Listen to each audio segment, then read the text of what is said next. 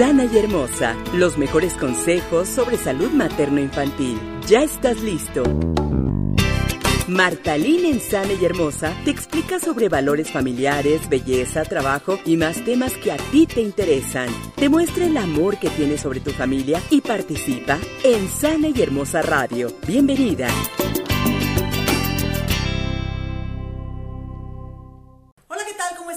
Soy y estamos aquí en Sana y Hermosa la entrevista, retomando esta sección de lives después de haber estado con las celebraciones de los 10 años de Sana y Hermosa. Muchísimas gracias a todos los que participaron y por supuesto vamos a seguir teniendo muchas sorpresas durante todo este año para seguir celebrando nada más los primeros 10 años de Sana y Hermosa. El día de hoy me encuentro con la doctora Paola Erazo, ella es dermatóloga y nos va a platicar básicamente qué es un dermatólogo, qué hace la dermatología por nosotros, porque en muchas ocasiones hemos hablado de otros especialistas, pero es muy importante también saber qué es un dermatólogo, cómo nos puede ayudar, porque no nada más se trata de eh, curar o de aliviar este, algunos, algunos problemas, pero si también se trata de la belleza. Así que vamos a ver cómo el dermatólogo puede estar tanto en la salud como en la belleza, y ese es el caso de la doctora Paola Erazo. ¿Cómo estás, Paola? Hola, ¿cómo están? Muy bien, gracias por la invitación. No, hombre, al contrario, muchísimas gracias. Que, déjenme decirles que estoy aquí en su consultorio precisamente porque vine, porque tengo yo aquí unas venitas que se me han estado como marcando y como que se me ha hecho más sensible la piel y precisamente, ah, y me estoy quedando pelona de aquí, chequen, o sea, ahí está, va, aparte de la cana, esta parte se me está cayendo un poco el cabello y el cabello que me está saliendo parece que está muy delgadito y entonces ya empecé el tratamiento con ella que les voy a platicar poco a poco, pero primero vámonos a lo básico. Paola, ¿qué es un dermatólogo?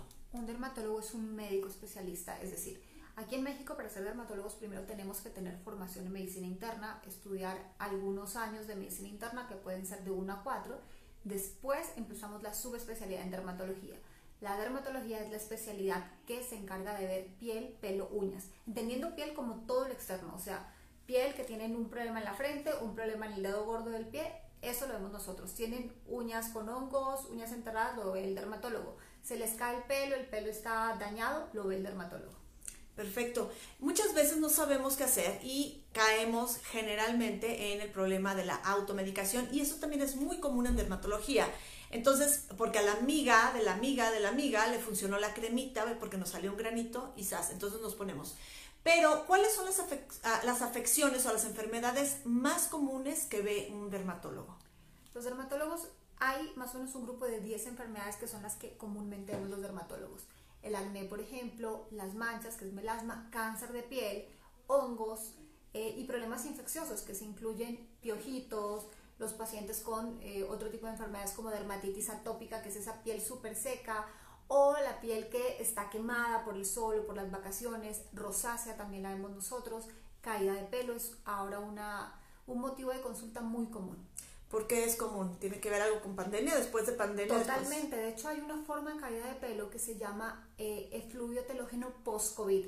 Fue una de las complicaciones más sonadas en algún punto por COVID, porque lejos de si el COVID fue un COVID leve, moderado, severo, el riesgo de tener una caída de pelo importante después de COVID es altísimo. O sea, casi 80% de las personas pueden tener caída de pelo, que a veces es evidente, o sea, a veces te peinas y dices, ok, me voy a caer pelona, a veces no es tan evidente, pero a los tres meses dicen como que, uff, siento que antes tenía más pelo que ahora. Entonces, esa causa de consulta hizo que la dermatología tuviera como mucho sentido en esta época post-COVID, porque sigue siendo una causa importante de consulta porque el COVID continúa. Afortunadamente ya no con desenlaces tan trágicos como antes, pero pues la caída de pelo, entre otras manifestaciones que pueden caer post-COVID, sigue. Oye, a ver, en el caso del cabello, ¿qué tan... Eh, siempre eh, eh, yo he escuchado que el cabello se cae como por temporadas, ¿no? Cuando están los cambios bruscos, ya sea que empieza el calor, empieza el frío, etcétera, y ahí es donde tenemos, este, empezamos a tener caída. De hecho, sucede mucho con los animales, ¿no? Que también empiezan a decir, es que está pelechando, y dices, pues sí, coincide conmigo, ¿no? Como que son las, las temporadas. ¿Cuánto podemos decir nosotros, por ejemplo, que el cabello se cae normalmente? El cabello se puede caer entre 30 a 150 pelos al día. Sin embargo, justo como tú decías, hay épocas del año donde se cae más o es esperado que se caiga más. Así como los arbolitos recambian hojas en otoño, los humanos también recambiamos pelo en otoño. Entonces en otoño, digamos que puede llegar a ser aceptable hasta 250, pero siempre les digo a los pacientes, si a ti se te caían 20 pelos al día y aunque sea otoño, se empiezan a caer 250, es 10 veces más de lo esperado y aunque en los libros diga es normal, para ti no es normal, por lo tanto consulta. Entonces el concepto de normalidad aquí en este caso digamos que es, es, un poco más dependiendo del paciente. Si a mí siempre se me ha caído cierta cantidad cuando me baño y se me sigue cayendo, es normal. Pero si a mí se me caían dos pelos y de repente se me están cayendo 30, aunque 30 es lo que se le cae casi a todo el mundo, ya no es normal para ti, entonces mejor consulta. Es como un porcentaje, por así decirlo, ¿no? O sea, eh, como dices tú, si a mí se me caían 10, de pronto se me empiezan a caer 100, estamos hablando de un porcentaje muy alto eh, de cantidad de cabello que se está cayendo y entonces tenemos que poner atención a ello. Sí, justo, o sea, hablar de normalidad en esto, si ves en los libros dicen, ok, hasta 150 es normal que se te caiga, y sí, eso es lo normal, pero no aplica para todas las personas, porque al final atendemos pacientes, no atendemos un libro, no atendemos un número estadístico, entonces cada persona es individual, recuerden eso, y si ustedes notan que algo está mal, o sea, también el cuerpo es muy intuitivo, y, y las mujeres somos en general muy intuitivas, si decimos, ok, ya no es normal que se me caiga esto o nunca se me ha caído el pelo, pero siento que está más delgado o con menos pelo, algo está sucediendo, mejor consulten. Ok, perfecto. Oye, eh, y hablando precisamente también aquí, eh, en el embarazo, en la menopausia, con todos estos cambios hormonales, ¿qué tan normal es la caída de cabello? Post embarazo, más o menos en la época de lactancia, a los, a los tres meses, hay una caída muy importante, es un efluvio telógeno post embarazo que sucede, 80% de las mujeres tienen esa caída aunque sea una caída normal, traten de controlarla y, manejarla porque la caída se puede volver crónica, es decir, que si no la manejamos puede ser que ya no recuperes ese pelito que estás perdiendo. Y aparte de todo, me decías en la menopausia, en la menopausia también hay un tema súper importante, el 50% de las mujeres van a tener una caída de más o menos el 50, bueno, de alrededor del 50% del pelo en esta época, que puede ser inducido por cambios hormonales o no. Entonces, si es esperado que en la menopausia tengamos una mayor pérdida de pelo que también requiere tratamiento. Ok, perfecto. ¿Se puede, ¿Se puede prevenir? Sí, claro, se puede prevenir y se puede controlar. Más allá de, de prevenir muchas cosas que son parte de los cambios hormonales, lo importante es controlarlos, evitar que llegues a tener secuelas. O sea, si sabes que se te va a caer, que se te caiga pero que no vaya a sacar pelona por esa caída. Claro, porque es muy común de pronto que vemos ya personas ya mayores y las vemos con muy, muy poquito cabellito, ¿no? Entonces, y lo que tienen o son puras canas o tienen cabellos como rotos, que vemos cabellos como muy cortitos, cabellos muy largos, vemos mucho de eso. Y entonces esa parte también hay que venir contigo. Sí, también es súper importante consultar cualquier alteración del pelo, consúltenla, porque pueden parecer cambios normales, pero cuando ya llegan acá, a lo mejor ya la caída no es más que controlable, ya no es reemplazable. El pelo cuando se nos cae un pelo, tenemos cierta cantidad de pelitos que pueden llegar a salir. Sin embargo, si tú tenías programado que por cada pelo que se cayera salieran 10 de los mismos y ya se te está cayendo la número 10, ahí ya no va a volver a salir pelo. Por eso es importante evitar esas caídas continuas o esas caídas descontroladas. Perfecto. Oye, ahora, hablando de la piel, hace ratito mencionaste el asunto de que este, los árboles cambian de hoja, los humanos también cambiamos en el tema del cabello. ¿Qué hay con el cambio de piel? Así como víboras que se nos caen este, de pronto, eh, de pronto, a mí me pasa, o sea, que, no nada más que se me resecan las manos por estar lavando platos, etcétera, sino que hay veces que amanezco y digo, ¿qué está pasando? Porque siento como, como mucha pielecita que se está cayendo por sí sola, mucha, muchas células muertas. No debería pasar eso. ¿Ah, en serio? sí, en serio. La piel sí se recambia y tenemos un recambio que, bueno, puede ser entre cada tres a seis semanas pero son recambios que no vemos, o sea, porque no toda la piel está en el mismo ciclo de forma continua. Entonces, cada tres o seis semanas nuestra piel hace un recambio, son pequeñas capas celulares que no se ven. Si ustedes están viendo que la piel se está desprendiendo es porque hay un proceso de cerosis, o sea, de resequedad, que sí requiere una crema especial o a lo mejor valorar qué pasó previamente. Cambiaste de jabón, usaste agua muy caliente, eh, te exfoliaste de forma inadecuada. Recuerden que hay cosas que pueden aumentar ese, más que recambio, esa resequedad con aparente recambio, como el agua excesivamente caliente, los cambios bruscos de temperatura, el usar jabones muy agresivos para la piel, incluyendo jabones neutros, por ejemplo, para cuerpo. Jabones neutros refiriéndome específicamente a aquellos que dicen jabón neutro, porque si usan jabones cremosos, esos no hay tanto problema. Ah, ok, porque ven, ven, es lo que les digo, de pronto hay cosas que no sabemos y me están diciendo que no es normal.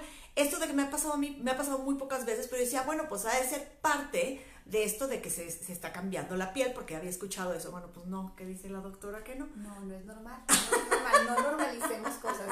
No es normal. Así como no es normal que nuestros adolescentes tengan acné. Exacto. Ahora, es claro, y van a decir, pero yo también tuve acné. Puede ser, también seguramente en esta época todo el mundo o muchos han tenido COVID, sigue sin ser normal, es una enfermedad, igual el acné es una enfermedad y si lo tienen necesitan tratarlo. Oye, en el caso del acné, eh, cuando empieza un chico eh, a tener acné, ¿cómo podemos saber si es un acné por, este, por adolescencia, por los cambios hormonales o es por algún otro tema? Básicamente la edad, la edad te va a ayudar mucho. Si empieza alrededor de los 13, 14 años, es por los cambios hormonales de la edad, pero también la distribución, o sea, más allá de si es por la edad o no es por la edad, los acné inflamatorios, que incluso pueden ser por la edad, son acné que están dejando cicatrices, que se extienden, que ya no solamente están en cara, sino a lo mejor empiezan pecho, espalda, el acné que aparece en esta zona inferior de mandíbula, todos esos son acné que necesitan tratamiento. Y aunque fueran meramente hormonales de cambios de crecimiento, trátenlos, porque pueden dejar secuelas, pueden dejar marquitas, cicatrices, y el tema del impacto emocional en el adolescente al tener granos es súper importante. Recuerden que salud es un estado como, es un estado integral de bienestar, que implica, claro, ver, o sea, no tener granos y demás, pero también sentirte seguro de ti mismo. Y a los adolescentes esto sí que les impacta. ¿eh?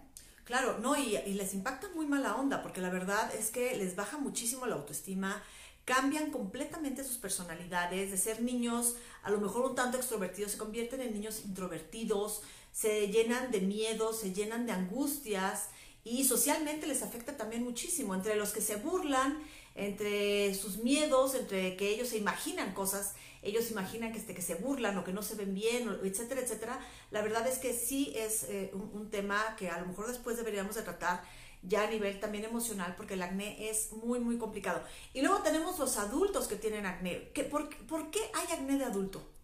Uf, un tema largo, eso requiere todo un live, porque de verdad son horas de hablar de eso. Si un adulto tiene acné, o sea, si ustedes son adultos, no tenían acné y empezaron con acné, ahí sí corran al médico, porque se puede tratar un problema tiroideo, puede ser un déficit vitamínico, puede ser una hipersuplementación vitamínica. Recuerden que las vitaminas también generan daño cuando se consumen de forma inadecuada, en exceso o no las necesitamos. Puede ser un tema de alguna alteración a nivel en mujeres ovárico, a nivel de hombres puede ser en niveles de andrógenos, entonces hay muchas causas, es un tema súper amplio que requiere manejo integral, incluyendo estudios de laboratorio. Sí, seguramente, porque la verdad es que sí, sí conozco muchos, este, muchas personas, muchos adultos que hemos padecido acné de adulto y efectivamente una vez que vamos con el médico desaparece. Y de pronto dices, ay, no, bueno, es que ya se me quitó tantito y ya llevo tres meses sin, sin un granito o tengo cada vez menos granitos y de pronto te llenas otra vez toda la cara y se vuelve un círculo en el que cuando te das cuenta llevas años y pudiste haberlo tratado en cuestión de semanas. Todo si vas, obviamente, con un dermatólogo. Oye, em, aparte de este de, de, acné, por ejemplo, ¿cuáles serían otras de las enfermedades más comunes, pero ya a nivel piel? Eh, les decía manchas, manchas es un, un, una causa de consulta súper común.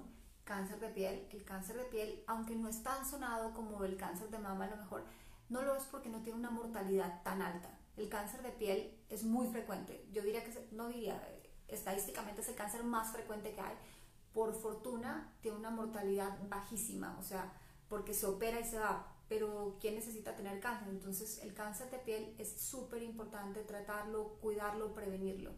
La dermatitis que ya hablamos, que es esta resequedad que también está entre las 10 causas más comunes. Tal vez es la causa número uno de consulta, pero muchas veces la gente se acostumbra a vivir con la piel seca y dice, no, mi piel siempre ha sido seca, pues no, no es normal también. es, una enfermedad. La dermatitis eh, eh, es, es, grave, la verdad es que hay dermatitis que, que, tengo entendido no se quita como tal, tiene que tener un tratamiento continuo. ¿Es cuál es? ¿La tópica?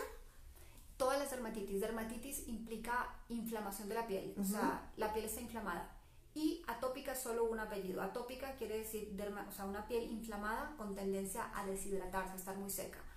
Y esa es una, cuando tienen dermatitis atópica, la verdad es que los tratamientos son de aquí en adelante, toda la vida, porque se debe a una disfunción de la piel, o sea, la piel no está funcionando bien como barrera, no secreta suficiente cantidad de filagrinas, que son unas uniones entre las células, entonces es como si no tuvieras una capa externa protectora. Pero hay otra dermatitis como la dermatitis, atop, la dermatitis perdón, eh, seborreica, que también Cuando la tenemos, lastimosamente, siempre tendemos a repetirla, se puede controlar, pero a lo mejor volvemos a estar sometidos a estrés y vuelve a aparecer, porque la dermatitis es eso, es una hiperreactividad de la piel ante algún estímulo. Y por eso es bien importante consultar para determinar qué estímulo es el que está generando esto.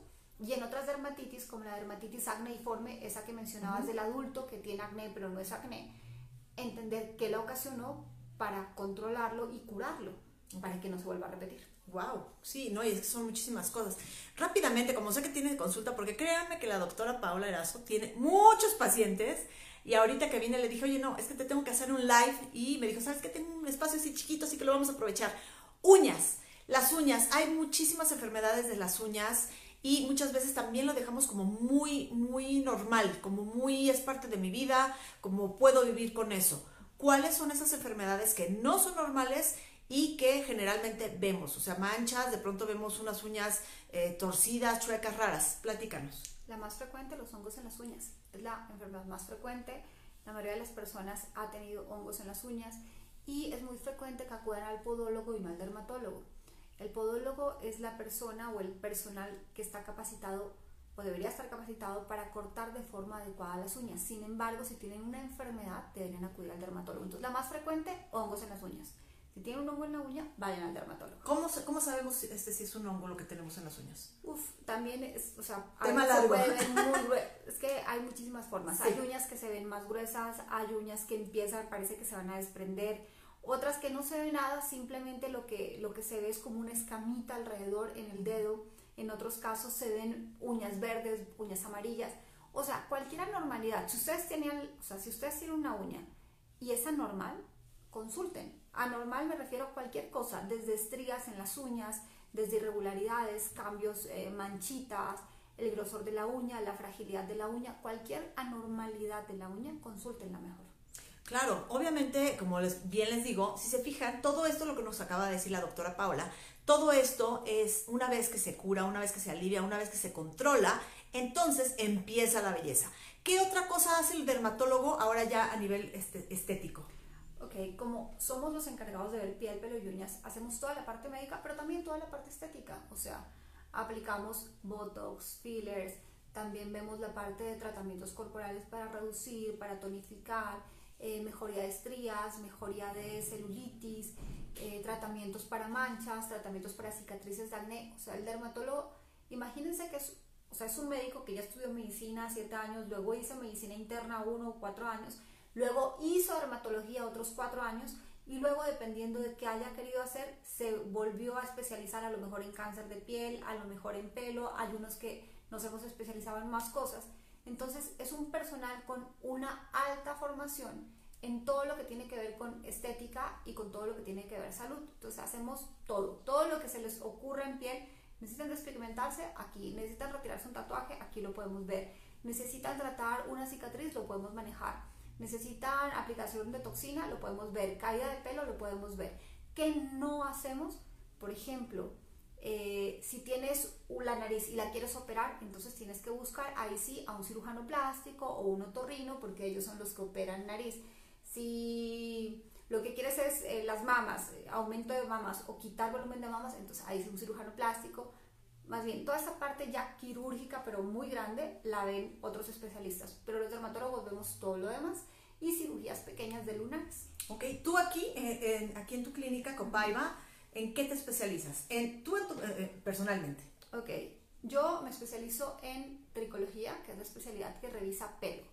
O sea, tricología es la subespecialidad o la subrama de dermatología que ve todo lo que tiene que ver con pelo. La caída anómala o las alteraciones de, la estructura del pelo, o sea, el pelo está quebradizo, el pelo no crece, todo lo que tiene que ver con pelo. Ah, padrísimo, muy bien. ¿Y qué encontramos aquí en Copaiba? Somos una clínica, tenemos más de 200 tratamientos, hay especialistas también en dermatología pediátrica, tenemos especialistas en cáncer de piel, eh, pueden encontrar todo lo que requieran de piel, pelo, uñas y podemos ver, o sea, enfocar desde todos los ángulos, desde el campo médico o desde el ángulo también estético. Perfecto. Oye, bueno, eh, eh está aquí, la clínica está aquí en la Ciudad de México, pero platícanos bien exactamente dónde te podemos encontrar. Claro, Copaiba está en la colonia Anzures, en Emanuel Kant número 55. Eso como referencia muy fácil es al lado del Hotel Camino Real de Polanco. Y para cualquier información nos pueden mandar WhatsApp. El número de WhatsApp es 55 79 55 26 81. Oye, ¿hay alguna... Las redes sociales, eh, tenemos dos redes sociales disponibles. En Facebook o Instagram nos pueden encontrar como DRA.paola Erazo, Erazo con S, o como Clínica Copaiba o Clínica Dermatológica Copaiba. Claro, obviamente se los voy a poner aquí arriba en un ratito más y este, ya que termine la entrevista se los voy a poner para que también tengan los datos de ella. ¿Atienden alguna, de alguna forma en línea? ¿Tienes esa opción? Sí, tenemos asesoría. ¿Ah, sí se puede? Sí, sí, sí, ah, tenemos asesoría en línea. Recuerden que en línea, eh, vaya, estamos limitados, claro, a ciertos padecimientos. Si sospechas que tienes un cáncer de piel, no es una buena opción. Ahí sí tienes que venir presencialmente, pero para otras enfermedades podemos asesorarte. Eso ya eh, se les dirá una vez que ustedes soliciten la cita para ver si se puede, este, se puede llevar a cabo en línea. Así que como saben, bueno, pues aquí estoy con la doctora Paola Erazo. Ella está aquí en la colonia Anzures, en la Ciudad de México, es dermatóloga y nos acaba de, creo que nos acaba de esclarecer muchísimas de las dudas o de los mitos que tenemos sobre algunas este, afectaciones que nosotros creemos que son normales y que realmente requieren de este, la atención de un dermatólogo. Paola, pues muchísimas gracias. Gracias a ti. De verdad. Gracias por la invitación y gracias a todos. No, hombre, al contrario, y pues muchísimas gracias porque este, aquí me van a ver más seguido porque de verdad me, ahorita no traigo nada de maquillaje y aquí tenía yo unas venitas y las empezamos a tratar con láser. ¿Qué fue lo que me hicieron? Láser Jack, que es un láser que disminuye sus vasitos sanguíneos de aquí y terapia fotodinámica para pelo, que es un láser de baja potencia para estimular salida de pelo. Sí, que me salga ya aquí, ¿qué onda? ¿Qué vole? ¿No? Mi solecito que está acá, vean. Pero bueno, en fin, pues muchísimas gracias por haber estado aquí con nosotros. Les agradezco infinito y bueno, ya saben, aquí están los datos de la doctora Paola Erazo, ella es dermatóloga. Síganla en sus redes sociales, se las voy a dejar un poquito más adelante. Y por supuesto, gracias a ustedes por haber estado en esta transmisión.